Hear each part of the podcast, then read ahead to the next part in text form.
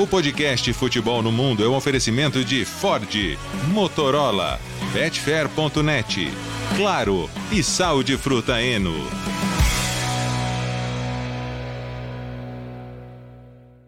Alô Brasil, olá para você que é fã de esportes. Podcast Futebol no Mundo 236 está no ar. É, assunto principal, claro. E não podia ser diferente. Vinícius Júnior em discussão, em debate, a partir de agora, com Gustavo Hoffman, com Biratan Leal e também com Jean Oddi. Gustavo Hoffman, os dias têm sido agitados por aí, né, Gustavo? Tudo bem, Alex? Um grande abraço para você, para o Jean, para o Biratã, para o fã de esportes. Dias muito pesados e muito necessários também. A gente vai falar bastante sobre o impacto do que conseguiu o Vinícius Júnior nesses últimos dias. Há muito ainda para se fazer, o Vinícius sabe, a equipe que trabalha com ele sabe, não vão arredar um pé, seguirão adiante, mas o que já foi conquistado precisa ser muito valorizado. Vamos falar muito disso a partir de agora. O Biratã é com a camisa do Brighton, que garantiu a vaga para a Liga Europa, né, Bira? É, então, quando eu consegui essa camisa do Brighton, eu não sabia se ia ter muitas oportunidades de usá-la, e tô tendo bastante. O Brighton, ah, no final das contas, tem dado motivo aí para eu celebrar. Nem é a primeira vez que eu faço podcast com a camisa do Brighton, no final das contas, porque o Brighton aí já teve bons resultados e agora conquista a vaga para competições europeias pela primeira vez e com muito mérito do clube e muito mérito do, do De Zerbi também, né? Porque a imagem dele como um técnico de alto nível na, na, na, Premier League tem, tem, tem crescido. Mais gente falando dele. O Guardiola elogiou bastante ele recentemente. Mostra que o trabalhar no Brighton tem, tem feito bastante barulho. E assim, quem acompanha o futebol italiano já sabia da qualidade do De Zerbi, né? Como técnico do Sassuolo, por exemplo. Mas agora em Premier League isso fica mais evidente. Vamos falar disso já já. Eu estou com a camisa da Inter, né, Jean? Porque é campeão da Copa Itália e a camisa foi gentilmente cedida pelo narrador do jogo de ontem, Jean. É, é legal. Bom, primeiro, olá, companheiros. Narrador do jogo de ontem que vestia também uma camisa da Inter, né? No, ah, narração clubista? Exatamente, num completo desprendimento em relação ao que vinha a partida, mas a gente conhece a qualidade de Fernando Nardini, então não, não teve nenhuma parcialidade na, na transmissão dele. Aliás, um ótimo jogo também da Fiorentina. Falaremos também desse tema. Queria pedir desculpas pela voz e pela cara, mas a gente sabe que nesses dias Gustavo Hoffman tem que ter a prioridade aqui né, no, no podcast, de definição de horários. Inclusive, parabéns, Gustavo, pelo trabalho que você está fazendo aí na cobertura do caso do Vinícius, realmente muito boa. Mas aqui eu acabei de sair do linha de passe, praticamente, tá? é, pois é. Todos nós madrugamos uh, nessa última noite nos canais ESPN. Ô, Gustavo, então ontem, ou ontem, nesta quarta-feira, nós tivemos a entrevista exclusiva com Javier Tebus, presidente de La Liga. Uh, a discussão é enorme, mas é nítido que todo mundo, de alguma maneira, por pressão ou não, recuou e o assunto agora ganhou outras proporções, outras dimensões, Gustavo. A gente já vinha falando, né, Alex, que o caso se tornou diplomático. A partir do momento que você tem os presidentes dos países, virou uma questão de Estado realmente. E a discussão aqui ganhou essa proporção, uma questão de Estado. É... Tenho dito ressaltado bastante na programação dos canais ESPN. Agora, no dia 28, domingo, eleição municipal e de comunidades aqui na Espanha. Então, isso, tudo isso está acontecendo. Imagine, é só a gente pegar esse cenário e imaginar no Brasil em uma semana de eleições municipais e, de, e, e estaduais. Pare e pensa o impacto disso. Hoje de manhã, por exemplo, eu estava ouvindo a Cadena Ser, que é uma das principais rádios, né? É, e sem ser programa de esportes, programa normal, falando de eleição, falando de racismo. O racismo, a pauta do racismo entrou na pauta de eleições. Isso é graças ao Vinícius Júnior. Uma pena que ele tenha sofrido tanto e por tanto tempo para conseguir isso, mas ele conseguiu. O Vinícius conseguiu que um país colocasse o racismo na pauta cotidiana. E faltava isso para a Espanha. O Brasil, nós, brasileiros, vivemos em uma sociedade racista. Isso não significa que todos os brasileiros são racistas. Aqui na Espanha acontece o mesmo. A sociedade espanhola é racista, assim como a brasileira, mas nem todos os espanhóis são racistas, assim como os brasileiros. O que faltava na Espanha era esse debate mais aprofundado, colocar o dedo na ferida. Nós, brasileiros, temos muitos problemas. E nos últimos quatro anos, o racismo no Brasil ganhou muita força. Muita força. Seguimos lutando, mas a gente não tem medo de falar, de debater e colocar o dedo na ferida. Faltava isso, na minha opinião, aqui na Espanha. E tudo isso que aconteceu com o Vinícius Júnior e a repercussão internacional que o fato ganhou gerou essa discussão aqui.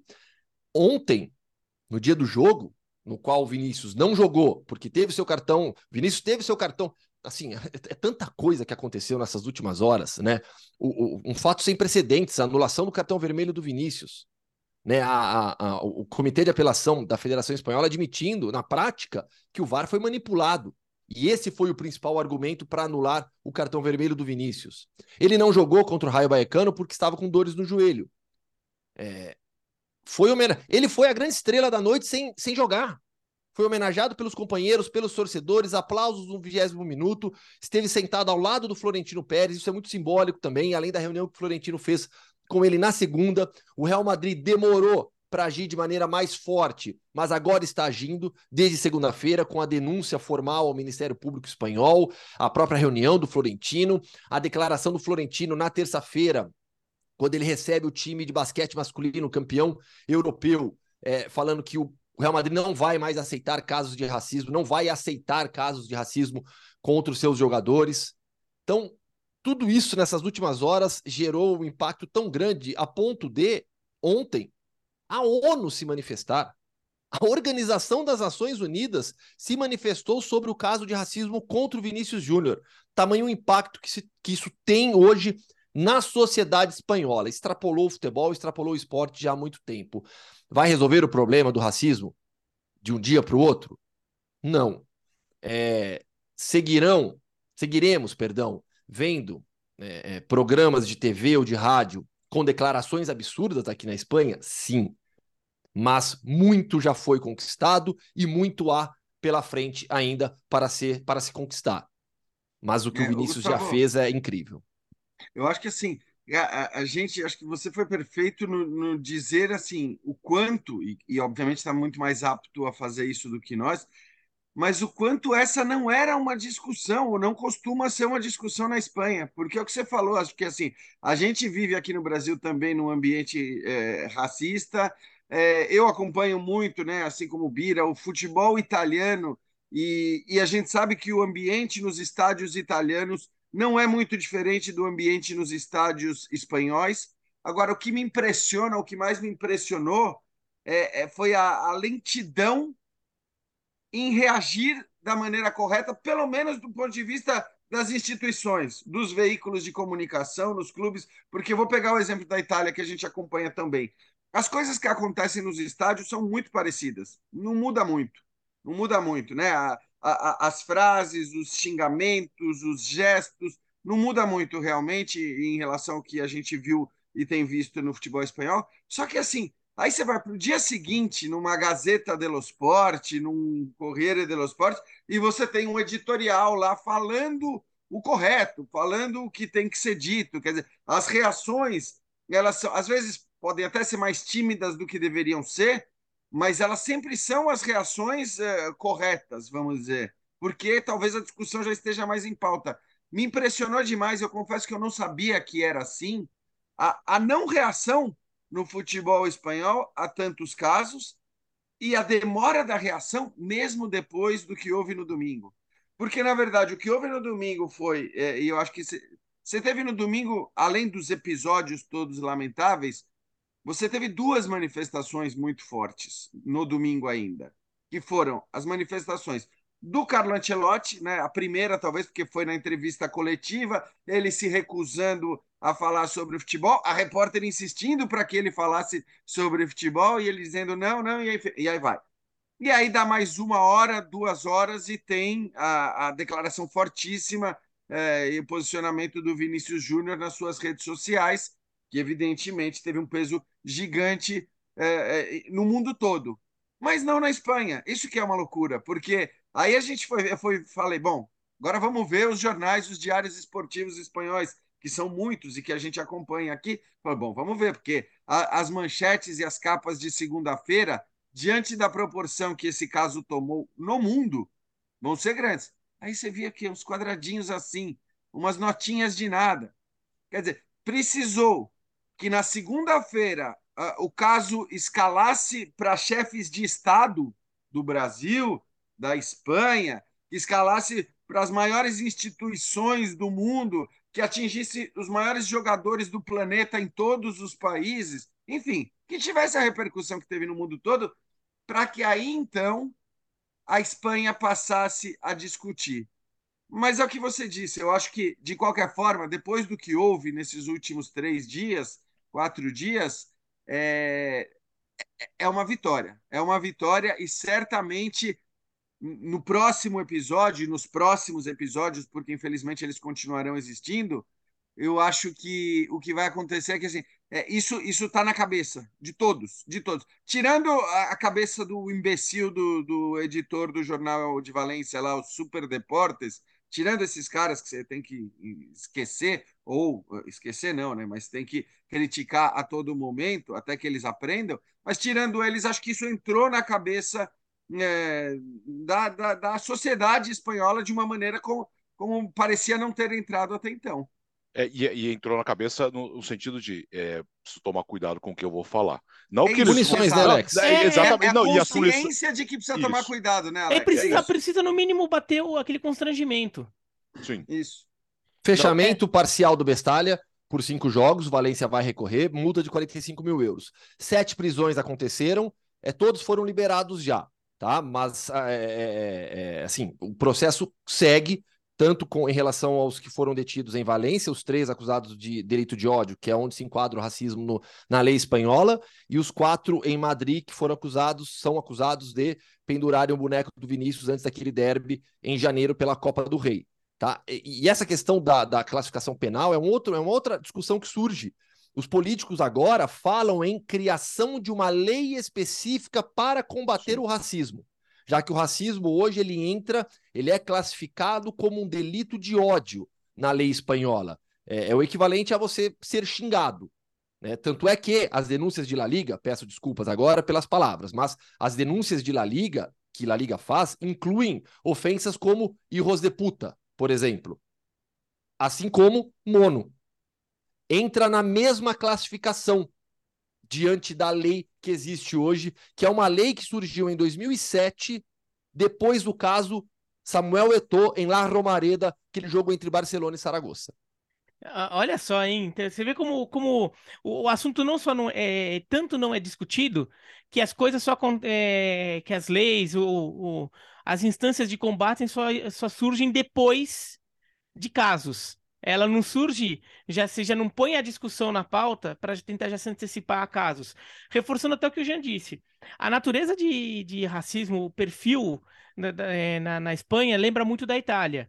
É, mas na Itália não só tem aquela coisa do editorial que o, que o Jean falou, esse negócio de fechar estádio porque a torcida foi, foi racista, na, na Itália existe há anos. Olha, a gente tá falando da Itália que tá muito, mas muito, mas muito longe de ser exemplo de qualquer coisa nessa área.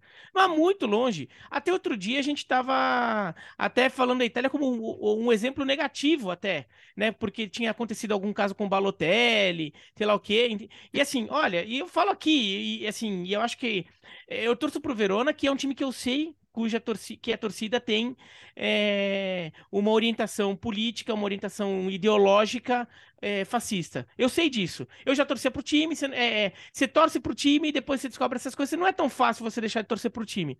E eu até coloquei na minha cabeça que, assim, meu papel, eu posso continuar torcendo pro time, mas eu tentar me alinhar com as pessoas que também torcem pro time e não estão dessa jeito, desse, não concordo com isso, e o jeito é sempre falar sobre isso. O Verona corretamente já teve que jogar várias vezes com portão fechado.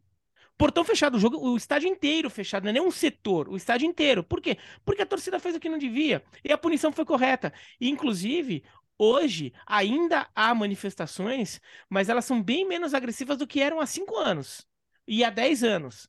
Por quê? Porque essas punições, de alguma forma, é, não mudam a cabeça das pessoas, que seria o ideal. O ideal é mudar a cabeça das pessoas, mas que pelo menos é, é, façam com que elas saibam que estão fazendo errado e deixem de fazer.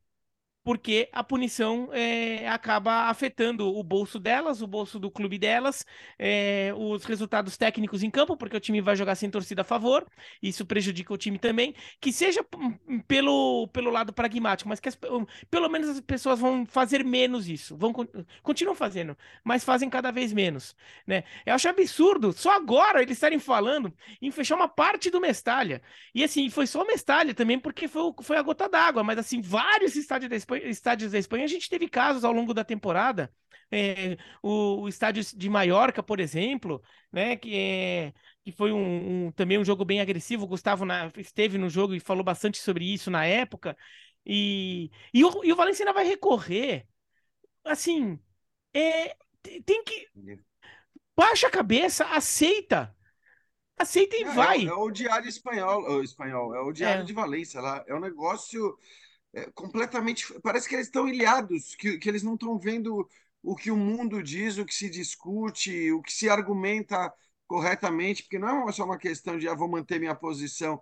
É, é, é que não é possível que alguém com dois neurônios não, não veja o que está sendo dito, falado, discutido, não olhe para as imagens que a gente viu naquele estádio e não reconheça é, é a necessidade do que você falou, né, Bira? De, de baixar a cabeça, de dizer tá certo, e, e, vamos torcer para que isso signifique é, assim, é, uma mudança de postura dessas o, pessoas que agiram do jeito que agiram.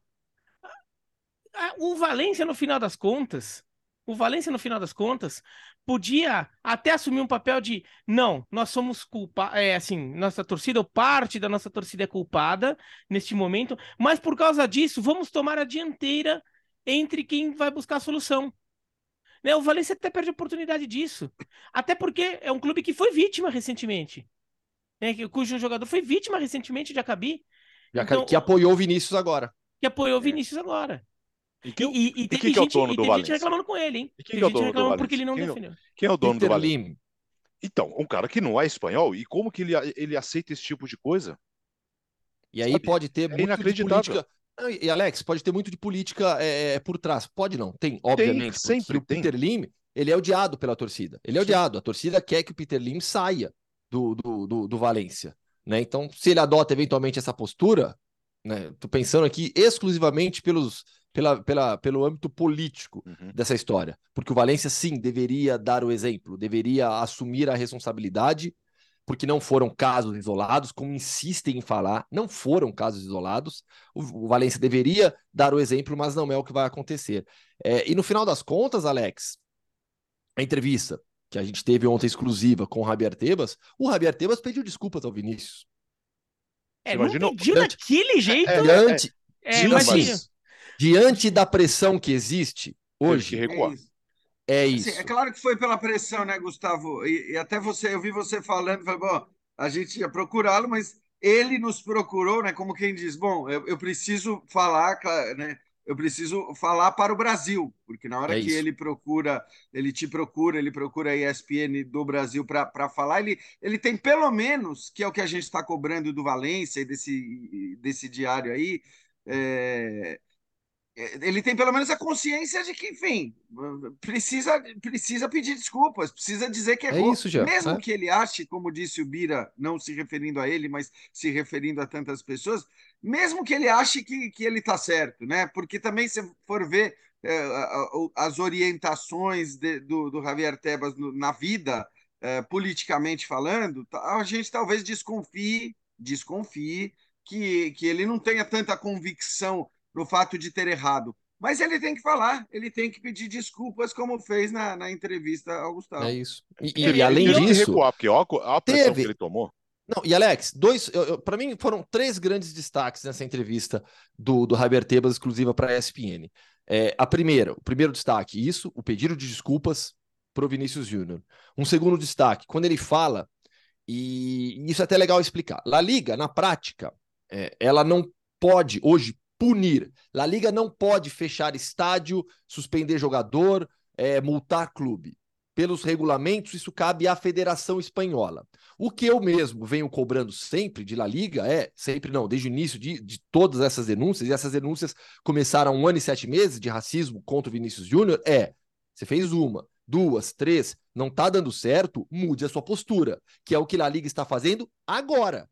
La Liga agora pede mais competência para punir. É o objetivo de La Liga. Para La Liga, sim, o próprio Javier Tebas confirma nessa entrevista, poder fechar estádio, por exemplo.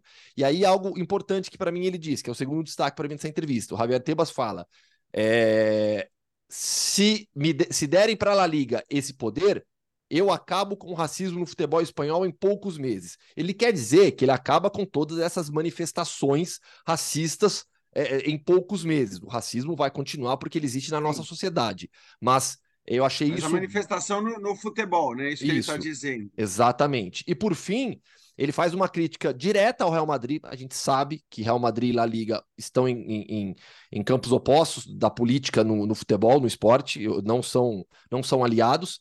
Mas ele faz uma crítica direta ao Real Madrid, afirmando que nas 10 denúncias que La Liga apresentou, em nenhuma o Real Madrid se colocou como parte do processo.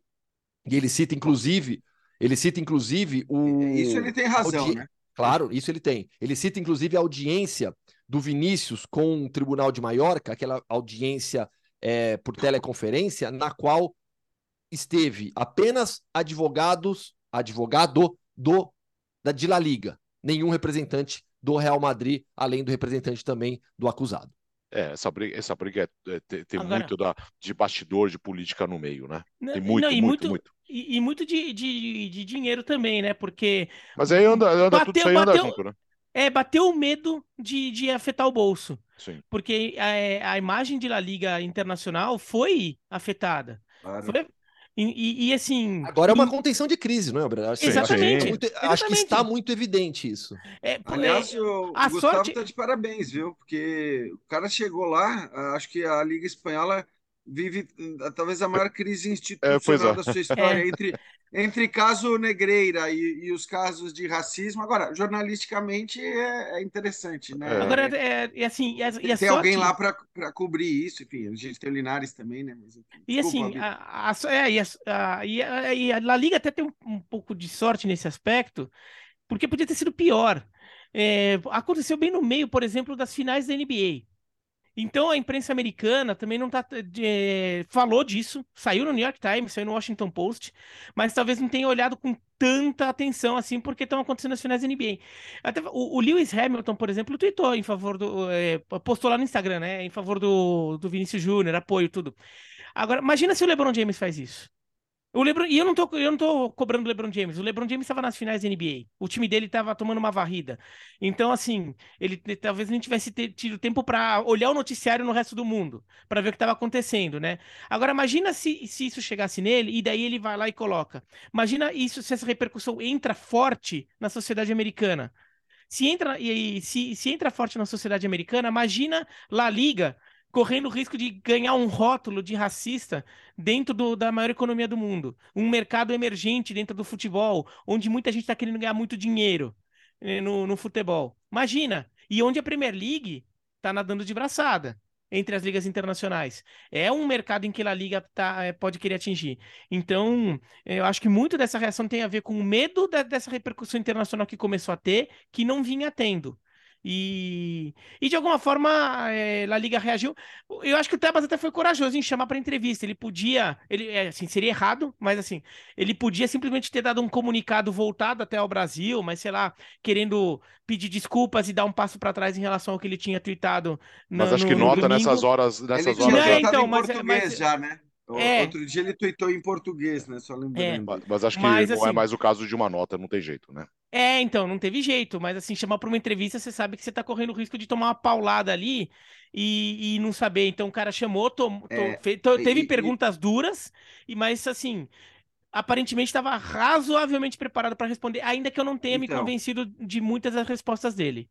Não, e eu, eu tô com Bira, eu acho que a gente precisa destacar isso, porque, infelizmente no Brasil se institucionalizou há alguns anos aqui essa coisa de não falar, de não prestar esclarecimento, de não dar informação, de não dar cara a tapa, de, de não estar tá pronto para. Então, esse negócio de não vou dar entrevista, não vou falar, não respondo, não, não explico, é... e você precisa fazer isso. Uma instituição desse tamanho precisa fazer isso.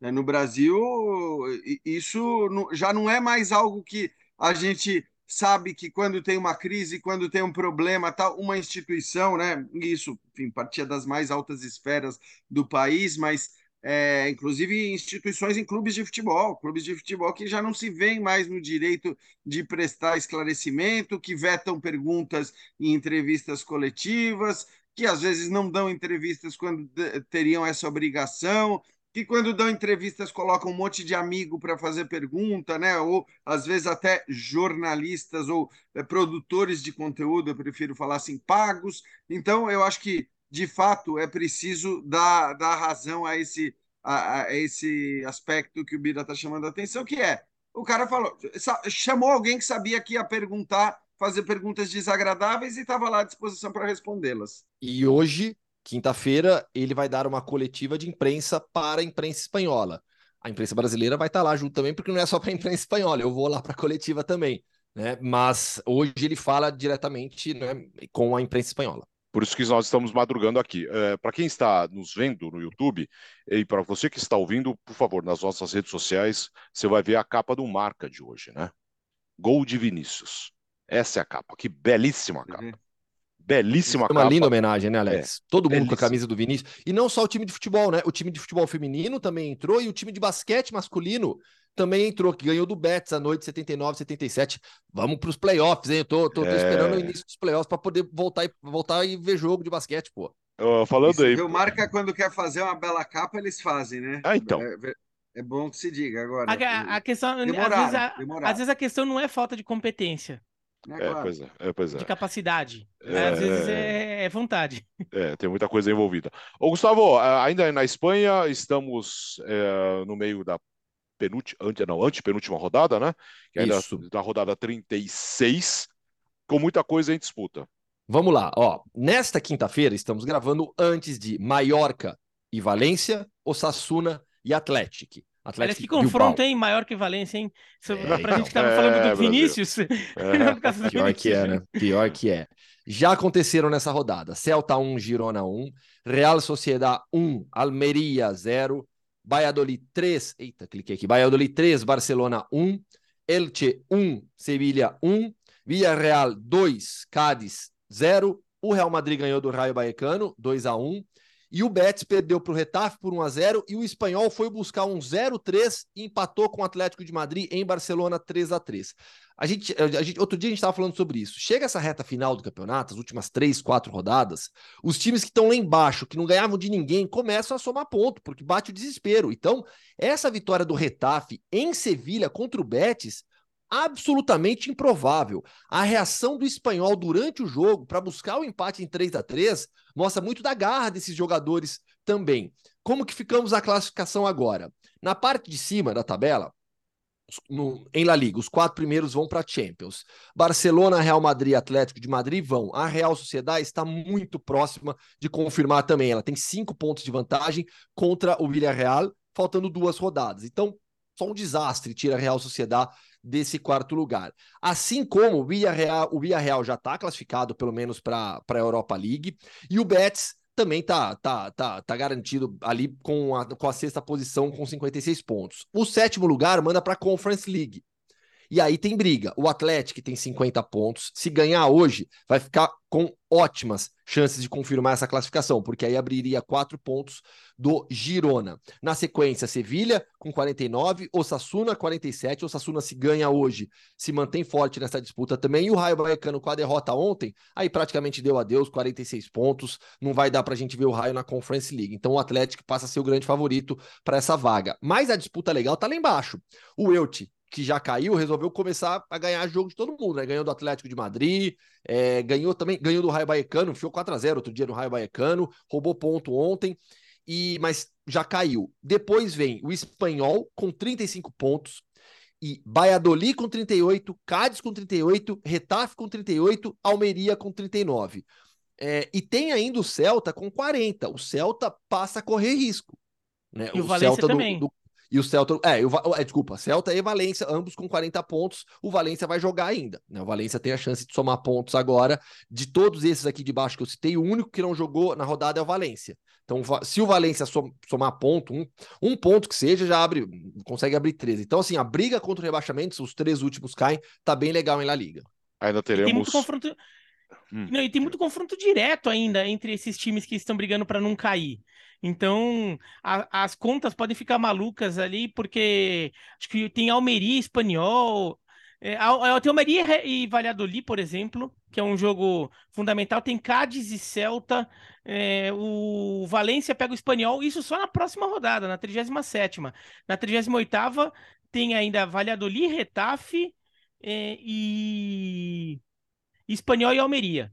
Esse entre Valladolid e Retafe é uma final, né? É, isso entre, entre confrontos diretos, né? Então, você vê que o Valladolid e o Almeria, por exemplo, tem muitos confrontos diretos, tem dois confrontos diretos cada um ainda, então tem muita coisa para acontecer. Isso torna a situação do Valência e do Celta um pouquinho mais é, confortável, porque muitos times têm que passar os dois sendo que, é, como tem confronto direto, né? Então um tira ponto do outro. Ainda assim, Valência e Celta ainda não estão garantidos. É, quem bagunçou a, a, a, zona de rebaixamento foi o Barcelona, né? Que, que perdeu para o Valladolid e embolou tudo. O Valladolid do, do Paulo Pesolano, né? Exclusivo. É. Fala, Jean. Só destacar que na, na Espanha, enfim, ao contrário do que a gente, até pelo cenário todo que, que enfim, o Gustavo já traçou aí, a gente tem os três gigantes, obviamente vamos esperar o UEFA, mas não acredito muito em punição ao Barcelona, sinceramente, eu acho que alguns clubes acabam não, não pagando, vamos esperar, né? O, a UEFA ela vai ter que resolver a respeito do Barcelona, vai ter que resolver a respeito da Juventus e da possibilidade desses times participarem ou não das competições continentais na próxima temporada, né? Por conta do, do caso Negreira no, no, no episódio do Barcelona e, e, por conta das alterações ali dos balanços fiscais no caso da Juventus. De qualquer forma, é importante constatar que para o futebol espanhol acaba sendo positivo o fato de que as grandes potências estarão na Champions League, né? Os três principais clubes da Espanha estarão na Champions League. A Real Sociedade aí você poderia é, enfim, colocar um outro eventualmente, mas acho que o, o, futebol que a Real Sociedade jogou e o que mostrou na temporada credencia a ser esse quarto elemento. Talvez de estranho apenas o fato do Sevilha estar tá tão distante, mas o Sevilha ainda tem a possibilidade, sempre torcendo para que isso não aconteça, mas o Sevilha tem a possibilidade de estar na Champions League também, caso vença a Roma na final da Liga Europa. É, Mas e por aí que é, um você não quer de... que isso aconteça? Não, mas não é por ódio, é por amor. Olha que bonito. é mais pelo outro, nada contra o Sevilha, evidentemente. Ah, tá, não, só para esclarecer. Tá bom. E, e, assim, só constatar que né, é, tanto na Inglaterra como na Itália, por exemplo, a gente vai ter potências, eh, e eu estou falando de potências financeiras também, fora da Champions League né? porque na Inglaterra você não tem eh, o Liverpool, que eu acho que é mais uma potência técnica do que financeira, e o Chelsea, que gastou mais de 600 milhões de euros e vai conseguir ficar fora das competições europeias na próxima temporada. Então, é, são dois times que poderiam ter um, um poderio muito grande na, na, na, Champions e não vão estar na competição. O Liverpool pode e deve estar em, em outra competição.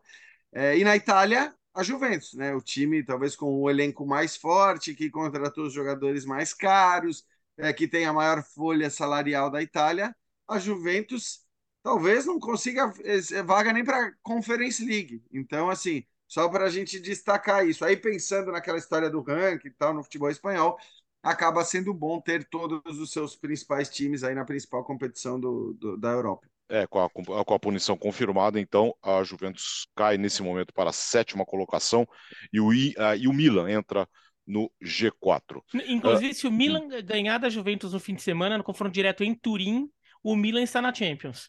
Porque o Milan, é. o Milan vai manter três pontos. Na pior das hipóteses, mantém três pontos de vantagem sobre a Atalanta, mas aí ele já tem vantagem no confronto direto. Então, uma vitória para o Milan já, já classifica. Jogo no é, domingo. E aquela possibilidade da Itália ter apenas os três primeiros indo para a Champions, é, deixa de existir, ou no caso do Milan, deixa, deixa de ser relevante, né? Porque é, primeiro que a Inter estaria entre os três primeiros, então assim, aí, aí não vai ter aquela coisa de ah, se a Inter ganhar a Champions e a Roma ganhar a Liga Europa, porque esse seria o caso, né? Sim. Se a Inter ganhasse a Champions e a Roma ganhasse a Liga Europa, é, e esses dois times estivessem fora das quatro primeiras colocações do italiano, aí você só teria três da, do campeonato italiano indo para a Champions. mas isso não vai acontecer, porque primeiro que a Inter deve ficar entre os quatro, e então o Milan pode, é, como disse o Bira, se, se garantir na Champions vencendo a Juventus. Falando em Itália, já é um grande jogo no estádio olímpico com a vitória da, da Inter por 2 a 1 diante da Fiorentina, com gols de, dos dois lados, de, de, dos destaques dessa temporada, inclusive, né? Sem dúvida, né? Gols argentinos. Ah, tá vendo? Eu tava entendendo por é... fica faltando uma estrela, né? Mas os gols argentinos é, de, de Nico Gonzalez e de Lautaro Martinez. Os dois fazem uma temporada de altíssimo nível, de altíssimo nível. O Nico demorou a, a, a atingir esse patamar, porque na primeira parte da temporada, antes da Copa do Mundo, ele não estava jogando, né? E, e, inclusive eu gosto de lembrar sempre, Nico Gonzalez a torcida da Fiorentina estava pegando no pé dele, porque tinha a impressão, assim como a torcida da Juventus tinha em relação ao Di Maria, tinha a impressão de que o cara estava se resguardando para a Copa. E talvez até tivesse. Acho que vários jogadores no mundo todo fizeram isso e é até compreensível. Mas a torcida da Fiorentina estava meio brava com ele. Depois ficou provado que ele não estava deixando de jogar eh, porque não queria, porque afinal de contas ele teve que deixar o elenco da Argentina na Copa do Mundo. Ele era um dos titulares do Scaloni no, no, no, durante um bom período ali. Ele acabou deixando a seleção argentina, não jogou a Copa porque estava machucado de fato. É, e, e, ontem fez um grande jogo o Nico Gonzalez, fez um grande jogo a Fiorentina. Eu quero destacar o futebol da Fiorentina, a coragem, a, a valentia né, contra um elenco muito mais poderoso. E acho que é isso. Ah, no fim das contas, se você for ver o que aconteceu no jogo, foi um ótimo jogo, como você disse, principalmente o primeiro tempo. Mas se você for ver o que aconteceu no jogo, é... foi um jogo em que as duas equipes criaram chances bem parecidas, né, no número de oportunidades. É, só que a Inter tem uma qualidade técnica que a Fiorentina não tem. Então, os dois gols da Inter acho que explicitam muito bem a qualidade dos seus jogadores, porque no primeiro, um lindo passe do Brozovic para um lindo gol do Lautaro, e no segundo, um belíssimo passe também eh, do Barella para o lindo gol do Lautaro. Aí a qualidade acabou falando mais alto, enquanto a Fiorentina, embora tenha bons jogadores também, acabou perdendo e desperdiçando oportunidades para decepção da sua torcida que estava é, muito, muito ansiosa pela final. Florença estava parada, né, esperando esse jogo, mas agora tem uma outra chance de conquista de tentar romper esse jejum de 22 anos, que é vencer a Conference League na decisão contra o West Ham. E a Inter tem também uma missãozinha aí continental é, razoavelmente complicada, que é o Manchester City na final da Champions. Fala, Vira.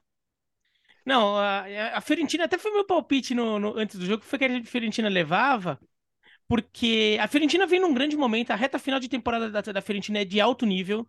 A Fiorentina não está numa posição mais interessante no campeonato italiano, porque começou mal o torneio, mas é, ela vem jogando um bom futebol também no campeonato italiano, mas a gente vê isso muito na Conference e, e na Copa da Itália. E eu achei que a Inter pudesse estar tá com um foco um pouco desfocado, vai. Podia estar um pouco desfocada da Copa da Itália, pensando na. Não foi, na, na Champions. E não foi o caso. A Juventus, a Inter até foi buscar, mas mostrou. E para mim é legal de ver uma Fiorentina ter feito um jogo desse contra a Inter, porque mostra como o futebol italiano, que agora as pessoas vieram falar, e assim, eu tive, até tive que. que fui procurado para por, por, colegas ou estudantes também que estão é, que estão fazendo matérias sobre o bom momento do campeonato italiano, sei lá o quê. Na verdade, a gente vem batendo nessa tecla há um tempo, né? Vem já há algum tempo melhorando bastante. Só que agora que a gente vê isso materializado em, em várias boas campanhas europeias na mesma temporada. Mas a gente já vê isso. E quando a gente vê uma Fiorentina não só na final da Conference, mas jogando como jogou contra uma Inter na final da Copa da Itália, você vê como o campeonato italiano é um campeonato que voltou a ser um campeonato rico não de dinheiro na comparação com a Premier League, com a Liga, mas rico de futebol. Porque ou, vários times têm jogado futebol de bom nível, tem sido um campeonato competitivo, que vale a pena ficar de olho. A Fiorentina mostra isso. É, agora, a, a Inter é, é, um time tecnicamente muito superior, né? O Lautaro Martinez faz uma reta final de temporada muito boa. Acho que ele, ele sentiu muito a Copa, né? É, não só o pré-Copa, em que estava aquela ansiedade da Copa chegando, mas na Copa do Mundo dele foi decepcionante. Ele perde a posição na Argentina é, pro, pro Julian Álvares. E daí, ele, e, então isso foi um negócio que acho que pegou nele. Até no, quando ele volta da Copa também não voltou tão legal. Perdeu muita confiança. Ele perdeu muita confiança. Mas à medida que a, a, que a coisa vai indo, a temporada vai rolando, ele vai recuperando aos poucos, ele vai voltando a ser aquele jogador que a gente já viu em outros momentos. E essa reta final de temporada dele é muito boa. E assim, quando a gente olha para a Inter e fica pensando o que, que a Inter pode fazer contra o Manchester City no, numa final da Champions, o Lautaro Martinez é a figura que hoje você olha e fala: Ó, oh, esse é um cara que de repente, né? Se de repente a Inter conseguir alguma coisa, difícil, tudo, mas esse é um cara que pode, né, fazer alguma diferença para a Inter. Aliás, só uma coisinha, Bira. O Lukaku tá voltando, viu? É que o Lukaku não joga 90 minutos, né? Essa é a questão. Exato. É, porque não tem joga, jogado joga 90 é. minutos. É. Eu acho ainda que o Dzeko vai ser o titular na final da Champions. Agora, o Lukaku cada vez mais está entrando no segundo tempo, no meio, e, e fazendo a, aquilo que a gente via o melhor Lukaku fazer, né? Aquela aliando a força física com a habilidade, até com a velocidade, o que é meio é, surreal, né? Você imagina a velocidade de um jogador daquele tamanho com aquela força, mas é um jogador que também tá, tá acho que assim, se colocando aí, é, tá pelo menos pleiteando uma vaga no time titular da decisão, embora eu ainda aposte no Dzeko titular. Já já tem o Mundo Hoffman hoje especial, tem o, o Hoffman entrevista, ele vai falar com o Pato, hein? Atenção que o Gustavo Hoffman vai falar com o Pato hoje. Mas antes um rolê... É, é, oi? Com o Pato. O, pato. O Pato, opa, é o Pato, daqui a pouco o Rafa uma entrevista. Mas antes, um momento rolê aleatório, uh, Geode. É. Lucas Piton, é. na, sele... na, na, é. na, seleção da Itália? Exato, é isso aí é uma loucura, né? Porque assim, é, o, a gente sabe que o Roberto Mantini ele tem um olhar muito aguçado e um olhar muito atento para tudo que se passa com, com qualquer cidadão com passaporte italiano pelo planeta, né? A gente tem o caso do Matteo Retegui, é, do Tigre que foi convocado recentemente, que correspondeu jogando eh, pela seleção italiana, que deve estar convocado para as finais eh, da Conference League agora em junho. É, mas o Piton pegou a gente um da pouco Nations surpresa. League, né? É? Da Nations League. O que, que eu falei? Conference. Ah, não, é, não, Nations, né? A seleção jogando a Conference vai ser. Tudo isso é saudade da Conference, Jean? Cara, é, é ficou na memória. Não é que a gente estava falando da Fiorentina agora há pouco, ficou é, da Nations League, perfeito. É, mas o Piton acho que pegou a gente um pouco de surpresa. É preciso ver, assim, é uma pré-lista. Quer dizer, os caras às vezes também tem esse negócio. Eles descobrem que tem um jogador ali que está na lista, que está. Isso outro dia aconteceu, não me lembro com quem, é, um outro jogador que está no Brasil, do São Paulo. O Galopo. Galopo. Galopo, o Galopo, exatamente. Galopo. O jogador o Galopo que, que estaria na tal lista, mas ele não foi convocado ao contrário do Piton. Eu acho que o Piton é o seguinte: eu acho estranho pela pelo que tem a Itália nessa posição. Quer dizer, imaginar hoje o Piton sendo o, o lateral esquerdo da seleção italiana, não. com a Itália tendo à sua disposição o Spinazzola, que é um baita jogador, e quem assistiu a última Euro atentamente é, viu isso, né? Um jogador de altíssimo nível, claro, tem tá com 29 anos, se não me engano, então não é que tem tantos anos de seleção pela frente, mas ainda é um, é um ótimo jogador. E o Di Marco. O Di Marco é hoje um dos melhores alas da, do, do futebol europeu. Aliás, em relação aos números, ele é o segundo com mais participações é, em gols na, nas competições, é, nas grandes ligas nacionais. Então, você tem dois jogadores que certamente vão disputar essa titularidade, vão brigar ali e tal. Então, eu acho que assim, é um, é um olhar mais para frente do, do Roberto Mantini, ele quer ver qual é a do, a do Piton, né? Se ele pode de fato ser útil, se não pode ser útil. E bem ou mal, ele vai, ele vai fazendo isso, vai tirando os jogadores que poderiam eventualmente, no caso de uma evolução muito grande, é, jogar por outras seleções, né? Na Argentina, é, então... É para reservar o cara, né? Esse é reserva isso, o cara. É, é isso. É, põe o carimbo lá, né? É. É? É. Reservar o Lucas Piton. Ó, não, não, eu lembro, é. eu lembro quando o, rapidinho, o Raymond de Menech, por exemplo, do nada convocou o Higuaín o Higuaín tinha 17 anos, jogava no River Plate, acabado de surgir, estava estreando no River Plate 17 anos, e o Domenech convocou o Higuaín para a seleção francesa, porque o, o Higuaín nasceu na França, para quem não sabe, né? O pai dele era jogador, jogava na França. Só que daí o Higuaín não aceitou, por quê? Mas o Domenech queria só reservar o Higuaín na hora. Do mesmo jeito quando a Espanha, a Espanha convocou o Munir, é, com muito garoto, para reservar o Munir. O Munir até não foi. Depois se você lembra, depois Bira? ele conseguiu reverter e virar marroquino. Mas a Espanha, na época, só quis reservar o cara. Não, o não, Dunga, tava, não tinha um plano. acho- eu, acho, eu acho que foi o Dunga. O Dunga tentou, porque se falava muito na Espanha da possibilidade do Diego Costa, tal. Eu acho que foi o Dunga, tá? Não tenho certeza, mas acho que sim. E convocou o Diego Costa. Não, não, e o Diego não foi, vocês não, foi o lembram disso? Filipão, Foi o Filipão antes da Foi o Copa de Filipão. 2014 e o, e o Diego Costa chegou a jogar um amistoso pelo Brasil. Só É que que foi amistoso, amistoso, é. exatamente. Mas E depois, ali- quando era um ali- jogo oficial, o Diego Costa falou: não, vou, É. porque, É. porque o Diego acho que sentiu que aquilo ali era um. Ah, beleza, eu vou tirar essa possibilidade da Espanha, do futebol espanhol. E, e aí E a Diego própria regra não. mudou, né? É, A- e a o própria Brasil regra sem o mudou. Diego Costa na Copa de 2014, né? É. Exato. Não, o Balogun, por exemplo, que trocou agora a seleção da Inglaterra pelos Estados Unidos, né? Jogou na base e a FIFA permite essa troca ainda, né? Quando você faz essa, você disputa na base, você pode fazer um pedido para trocar e ele trocou. O Balogun vai jogar pela também. né? seleção. É, e vai jogar pela seleção dos, dos Estados Unidos. Bom, ah, já falamos na abertura que o Brighton está na, na Liga Europa e final de semana de última rodada, então nessa segunda-feira tem muito de Premier League fechando a temporada. Agora, um, não é o dia de Um Mundo. Hoffman, é, não é dia de Mundo Hoffman, mas por favor, Gustavo, você que está numa semana fase boa, numa semana boa, eh, vamos abrir essa, esse, esse precedente e dar um giro por aí. É, então, eu- eu- lembra a época de canal no YouTube? Eu, eu fazia o giro alternativo, né? Sim, Toda segunda-feira. É um giro alternativo na quinta agora, porque tivemos quatro campeões durante a semana, né? Além das grandes ligas, né? Quatro campeões aqui de destaque, três de Copas e um nacional. Então vamos começar pelo Sparta Praga. Sparta empatou a gente tá, tá na fase final do Campeonato Tcheco, empatou em 0 a 0 com o Eslovático, mas foi suficiente para garantir, garantir o título. Se- é, não ganhava o Campeonato Tcheco há nove anos. Nove anos sem ganhar o Campeonato Tcheco. Vitória Pilsen e o Slavia Praga vinham dominando a competição. Nessa reta final, o Sparta ganhou do, do Slavia, ganhou do Vitória Pilsen, ganhou do Bohemians de Praga também. Então, uma reta final excelente do Sparta Praga, que confirmou o título. Sparta Praga do Marco Livaia. Não, desculpa, Marco Livaia do Hajduk Split, estou misturando. Do Jan Kusta, que é, que é o artilheiro da competição, é muito bom atacante, jogador do Sparta Praga. Então, campeão tcheco, o Sparta não ganhava a competição há nove anos. Eu vou para o Hajduk Split já, porque o fã do esporte percebeu que eu estou misturando já jogador e time, né? é, Copa Copa da, da Croácia. O Campeonato Croata já tem campeão há um bom tempo, o Dinamo Zagreb. Na Copa da Croácia, o Hajduk Split jogou contra o Šibenik e venceu por 2 a 0.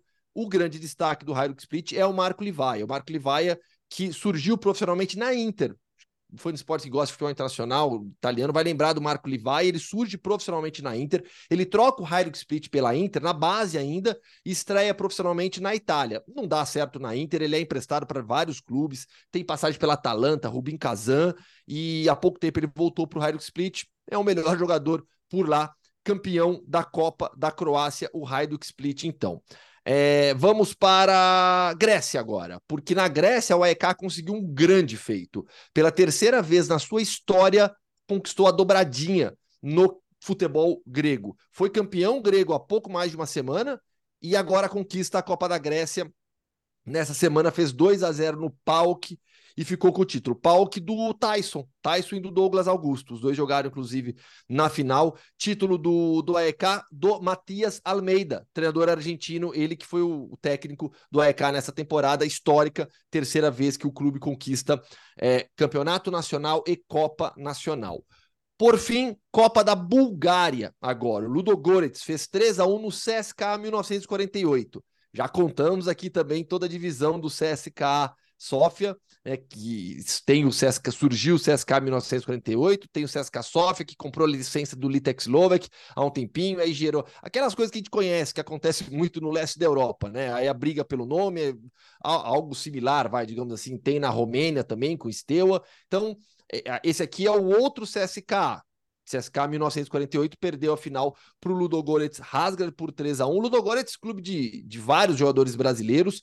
Na final, o Caio Vidal, ex-Inter e Bahia, fez dois gols, foi o grande destaque da, da final. E sabe quem é o lateral esquerdo do CSK 1948? Hum. Sid Clay. Nossa! É, ele é o lateral esquerdo do, do CSKA 1948. No Campeonato Búlgaro, a gente vai ter briga até o final do Ludogorets com o CSK Sofia, hum. que é o é considerado o maior, o principal CSK Sofia. Até no derby, recentemente, os brasileiros do CSK Sofia, o Jefferson e o Busato, né, eles, é, é, eles publicaram assim, é, There's only one CSK em Sofia, sabe? Já na, já na provocação, né? Enfim, é isso. Um pequeno giro alternativo aí de campeões da semana. É, é, o Jean, infelizmente estamos em cima da hora, mas. Ah, Jean, quer, não vou poder cê, falar cê do campeão tcheco. Você quer uma manchete? Você, cê, Não, tudo bem, tudo bem. Deixa para a próxima. Putz, Deixa para o próximo título. Peço, peço, peço desculpas, mas não, não, não vai dar tempo. Não vai eu dar entendo. Tempo. Camisa... Em prol do Ó. programa, eu libero vocês. Tá bom. Camisa do Esparta Praga, para quem nos acompanha aqui pelo YouTube. Estarei em Praga, hein? Daqui duas semanas, acho. Duas semanas para final da mal. Conference League. Oh, legal falar agora que eu lembrei. Sparta ah. Praga do Jakub Jankto, né? Jogador que nessa temporada é, fez, um, fez uma declaração pública é, afirmando ser homossexual e pouco tempo depois ele pediu para ser afastado por conta de problemas, falou que precisava cuidar da cabeça, ele se envolveu em um acidente de trânsito na em Praga também, ele que é jogador do Retafe emprestado ao Sparta Praga nessa temporada, o Jakub Jankto. Então agora vamos de entrevista. Você vai conversar com o Pato, é isso? Matheus Pato. Ah, não é o Alexandre? Eu tô fazendo contatos já na Indonésia, Alex. Hum, você é esperto, hein? Porque vai ter viagem para lá em breve. É, também. tá procurando onde ficar, né? Para economizar sim, o hotel. Sim. É. Eu já conheço o Jaime, que é, é ídolo lá no futebol indonésio. Agora eu conheci o Matheus Pato, que joga no Bornel né? E falou bastante sobre, sobre o futebol indonésio, o turismo na Indonésia também, a tragédia que aconteceu recentemente no futebol do país. Papo bem legal com o Matheus Pato. Matheus Pato, então vamos direto para a Indonésia no Hoffman Entrevista. Fã de esportes, viagem para a Indonésia, então, bate-papo com o Matheus Pato. Matheus, tudo bem de férias agora no Brasil? O bate-papo vai ser muito sobre a Indonésia, mas você já no Brasil de férias, tudo bem? Tudo tranquilo? Bom dia, tudo bem? Graças a Deus. Estamos felizes, né? Um pouco, descansar um pouco, né? Agora, que foi uma temporada bem desgastante para a gente voltar com tudo. Bom, primeira temporada no futebol indonésio e uma temporada excelente para você. Quarta colocação, você foi contratado pelo Borneo FC, terminou na quarta colocação do campeonato e você foi o artilheiro da competição com 25 gols. Fala um pouquinho dessa sua primeira temporada na Indonésia, adaptação super rápida e boa.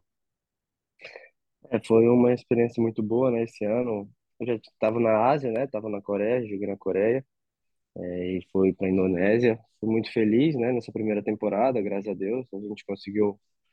O presidente queria ali ficar entre os cinco primeiros, a gente conseguiu ficar em quarto, obteve a maior pontuação da equipe e graças a Deus consegui ser artilheiro, que para todo atacante eu acho que é um prêmio maravilhoso.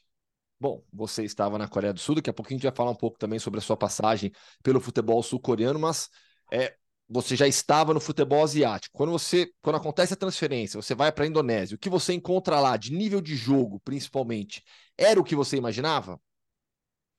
Ah, tipo assim, o, uma coisa boa da, da Indonésia é que o clima é bem parecido com o do Brasil, né? Bastante quente, é, chove muito pouco. Então, foi uma coisa bem boa. Na Coreia eu senti uma diferença que lá é mais físico, o pessoal corre mais. A Indonésia é um futebol mais tranquilo, mas também tem bastante. Hoje em dia não tem mais tranquilidade no futebol, né? Hoje em dia é muito físico, então tem que estar preparado. É um campeonato também com muitos brasileiros, né? Quase praticamente todas as equipes têm muitos brasileiros, alguns são ídolos por lá. Recentemente bati um papo com o Jaime, zagueiro do Persis, é, essa questão de ter tantos brasileiros no seu time mesmo, você não é o único. Facilitou um pouquinho na adaptação? Sim, sim, tipo, antes de eu ir, eu pedi informações para alguns brasileiros que já estavam lá, né? Me falaram super bem do país, da liga. É, quando eu cheguei no meu clube só tinha eu de brasileiro, porque o outro zagueiro chegou no meio da janela. Para mim foi uma experiência boa, tipo, de ser o único brasileiro assim, porque às vezes quando você chega é bom para ter conversa com outros brasileiros, mas eu, eu me adaptei bem, fui feliz, né? E todos, os- como você bem falou, acho que todos os times da liga têm brasileiro, o brasileiro tem em todos os lugares. Bom, no futebol brasileiro, revelado pelo Fluminense, passou pelo Cuiabá, alguma experiência internacional já, você já tem um pouco de rodagem no futebol. É, é um campeonato indonésio que paga bem para o fã de esportes que está ouvindo a entrevista entender, né? Porque muita gente para e pensa: caramba, ele foi jogar na Indonésia. Beleza, imagino, recebe em dia, salário bom. Qual que é a realidade financeira do futebol indonésio, até comparando um pouco com o Brasil? Qual seria o patamar por aqui? Por aqui não, no Brasil aí, né? Então, deixa eu ver. Lá paga bem, paga bem, tipo, a gente recebe em dias. É, tem nosso prêmio por jogo também, que é muito bom. Eu acho que, tipo assim, pagamento lá, eu acho que seria, sei lá, alguns clubes da segunda divisão, até Tá. mesmo de jogador de Série A recebendo, porque é um país que paga bem, que sabe dar valor ao jogador que tem, sabe? Então, eu acho que é mais isso, porque, como você falou, foi revelado no Fluminense, joguei no Cuiabá. Às vezes a gente não tem oportunidade aqui, o pessoal lá de fora acaba dando as oportunidades que a gente merece. Esses prêmios depois do jogo, eles, esses são bons, né? Porque eu já, já, conversei com muita gente aqui, eles falam: olha, dá para viver bem só com os prêmios também de vez em quando dos jogos, né? É isso que eu ia falar, tipo, porque lá é um custo de vida muito barato na Indonésia. Não sei se você sabe, tipo, lá é muito barato o custo de vida. Então, os prêmios que a gente recebe dá para ficar o mês todo, a gente quase não mexe, mexe no salário, então dá para viver bem. Dá para viver bem tranquilo com os prêmios. Ou se dá, com certeza. E vem cá, pô, você está morando em um dos locais é, mais procurados por turistas do mundo inteiro, a ilha de Bornéu, na Indonésia. Nesse ano que você viveu lá já, nessa primeira temporada, conseguiu fazer turismo? Conheci, conseguiu conhecer um pouquinho do país e da ilha de Bornéu? Então, é, lá em Samarina, na minha cidade, a gente aproveita um, aproveita um pouco, assim, entre aspas, porque a gente tem um dia, às vezes, só de folga durante a semana. E quando tem data FIFA, a gente procura sempre para Bali, né? Porque é a cidade mais conhecida da Indonésia. Então, sempre que a gente pode, a gente vai lá. Eu e minha esposa, a gente aproveitou lá, até tanto quando acabou a temporada, agora a gente ficou uns dias lá para curtir um pouco as férias. Mas é um país maravilhoso. Eu recomendo para todos que puderem um dia na Indonésia. É um país maravilhoso. E como está sendo a experiência de viver em um país é, muçulmano, onde a maioria da população segue o Islã? Então, no começo foi um pouco difícil, né? Porque a gente não estava acostumado com isso. Por exemplo, eu joguei no Brasil, depois fui para a Coreia e sempre foi bem tranquilo. Então, quando eu cheguei lá, a gente sentiu um pouco a diferença. Eu e minha esposa, né? A gente saía na rua, o pessoal ficava olhando pra gente.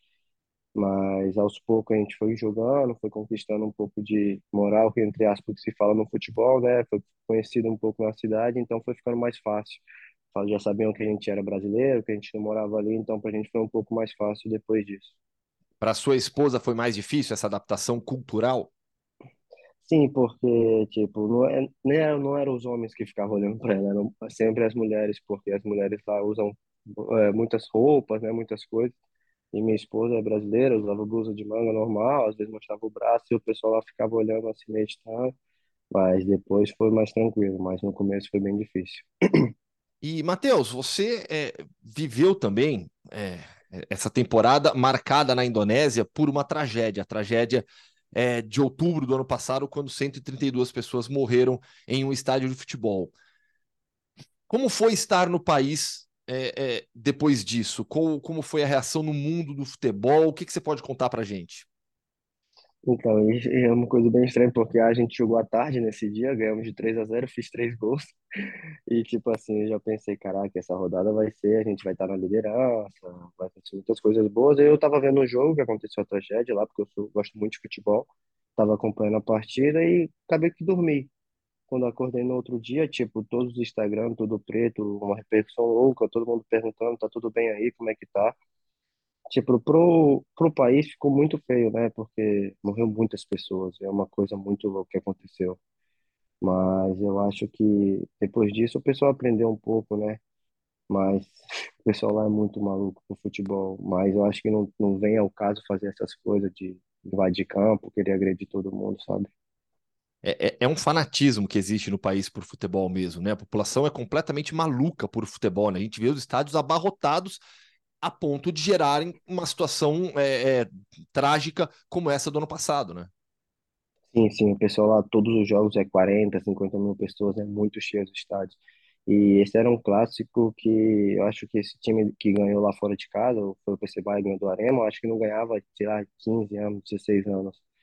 E perdeu em casa o Arema e aconteceu o que aconteceu, mas não é um caso acontecer isso por conta de futebol, né? A gente tem que saber torcer, saber que um dia vai ganhar, outro dia vai perder, mas isso para mim foi, uma loucura. Falar um pouquinho da sua experiência anterior à Indonésia agora. Como a gente comentava, Coreia do Sul, você jogou pelo Daejeon Hana Citizen da segunda divisão coreana. É, a mudança de Brasil para Coreia do Sul teve uma passagem antes pela Eslováquia também, mas esse impacto da mudança cultural para a cultura sul-coreana foi talvez o ponto mais difícil para você se adaptar? Foi, foi. É, eu já tinha jogado na Eslováquia, na Europa, porque o Fluminense tinha uma parceria lá, né?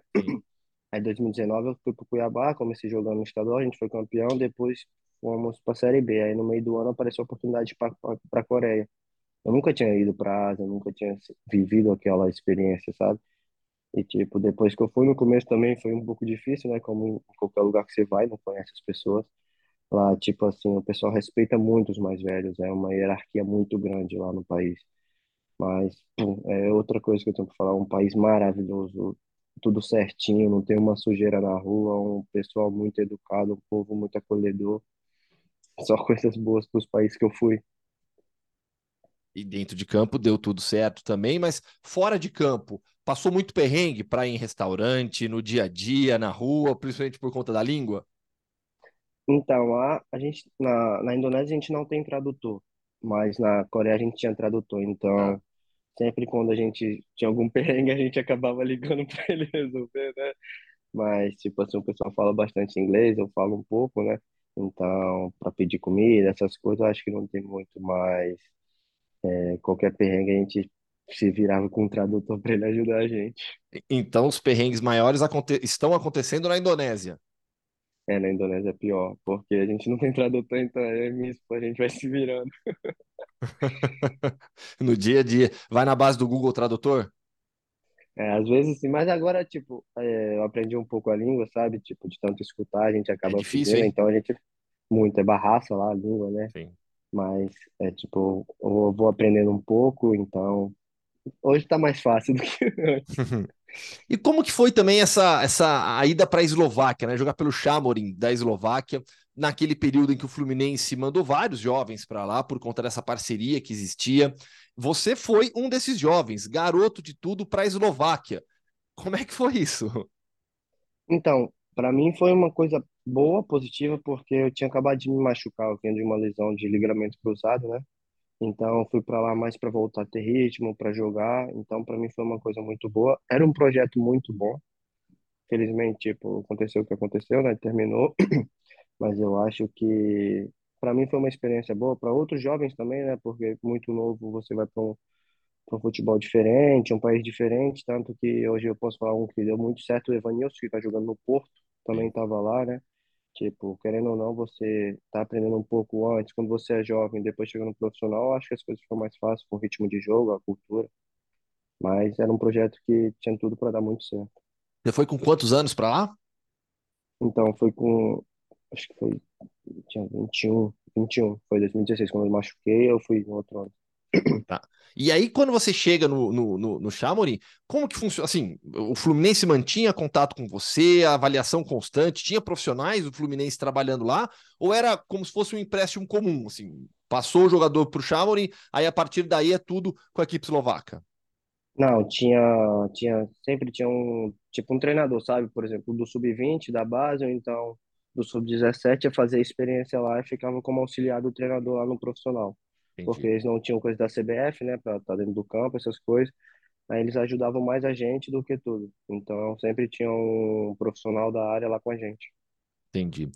É, Matheus, para gente, a gente começar a fechar já a conversa aqui, você é do Acre. É, como que foi? quando que você saiu do Acre, foi para o Rio de Janeiro para jogar pelo Fluminense? Como foi a sua ida, a sua saída de casa para jogar pelo Flu, na base ainda? Todo mundo acha meio estranho, né? Que eu sou do Acre, um lugar muito longe. Mas então, fui pela Copa São Paulo. O meu time Tá. Atlético Acreano caiu no mesmo grupo do Fluminense. A gente jogou o primeiro jogo contra o Fluminense. É, acabou o jogo, eu fui bem. Não fiz gol, mas joguei bem. Corri, movimentei, lutei. É, acabou o jogo, o diretor do Fluminense, o Klaus e o Marcelo Teixeira, foram até o meu treinador, porque eu não tinha empresário na época. Aí pediram informações sobre mim e tal, e falaram que iam me acompanhar durante os outros dois jogos que a gente tinha pelo grupo. Então, e o meu treinador, o meu treinador da época não falou nada, eu acho que para tipo não ficar meio de, falou, ah, você vai pro Fluminense e meio que perdeu o Sim. foco, sabe? Então, joguei os dois jogos, a gente venceu, acho o último, mas eu acho que eu não fiz gol, não lembro. Mas eu fui muito bem nos jogos, então acabou o jogo, ele chegou e falou, pá, o pessoal do Fluminense me procurou, quer que você vá para lá. E tipo, quando falou, para mim foi uma loucura. Eu liguei para meus pais na hora, falei, pai, mas não pode falar para ninguém, mas meu pai tem a boca aberta, já todo mundo já sabia que era pro Fluminense. Mas foi tipo assim, no começo foi um pouco difícil por causa da família, né? A saudade de estar muito longe, tipo do Acre pro Rio, mas para mim foi uma experiência muito boa. Sem dúvida alguma. Seu contrato na, na Indonésia com o Borneo FC vai até quando? Até 2025 a gente renovou antes é, de acabar a liga, né? Estou muito feliz lá, foi um clube que me abriu as portas, a gente fez uma boa temporada e espero que nesse próximo ano a gente possa brigar pelos títulos. Tomara, tomara. Matheus, prazer te conhecer. Legal demais conhecer um pouco mais da sua história também. Boa sorte na próxima temporada do futebol indonésio. Muito obrigado, meu amigo. Prazer é meu estar conversando aqui com você e espero que seja um ano maravilhoso pra gente. Valeu. Abração, tchau, tchau. E o Matheus vai te ajudar a montar a pauta de vez em quando lá? Vamos, não, vamos. Não, o Matheus, eu vou para Jacarta. Vamos lá, Fã de Esportes. Vou ficar jogando coisa no ar, né? ESPN vai transmitir a Copa do Mundo de basquete com exclusividade. é, final de agosto, início de setembro, o Brasil joga em Jacarta, na Indonésia. Estarei na cobertura pelos canais ESPN. Em Jacarta tem o Jaime, então eu preciso mandar uma mensagem pro Jaime. Falou, ó, Jaime, já, chegando já me aí." aguarda aí pra gente fazer, fazer um passeio por, por, por, por Jacarta. Nada mal, nada mal. É isso, terminou o podcast Futebol no Mundo. Vem aí o fim de semana para fechar a Premier League. Tem campeonato italiano, tem campeonato espanhol, tem muita coisa ainda nesse final de temporada. Valeu, Jean. Você eh, fica, fica, fica aí, tá? Qualquer coisa, chamando você Estou mais uma vez. por aqui, fiquem à vontade. Estou Vale. à disposição. Valeu. Abraço. É, bom descanso, tá? Pode, pode Muito voltar obrigado. pro, pro berço. Você também, Bira, pode voltar pro berço.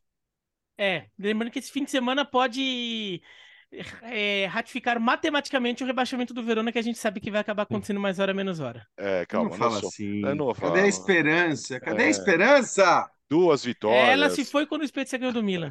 Duas vitórias e o Verona escapará. Valeu, Gustavo. Valeu, grande abraço, viu? até segunda. Valeu. Valeu. Terminou então. Podcast Futebol no Mundo 236. Segunda-feira nós estaremos aqui mais uma vez. Valeu, bom fim de semana. O podcast Futebol no Mundo é um oferecimento de Ford, Motorola, Betfair.net, Claro e Sal de Fruta Eno.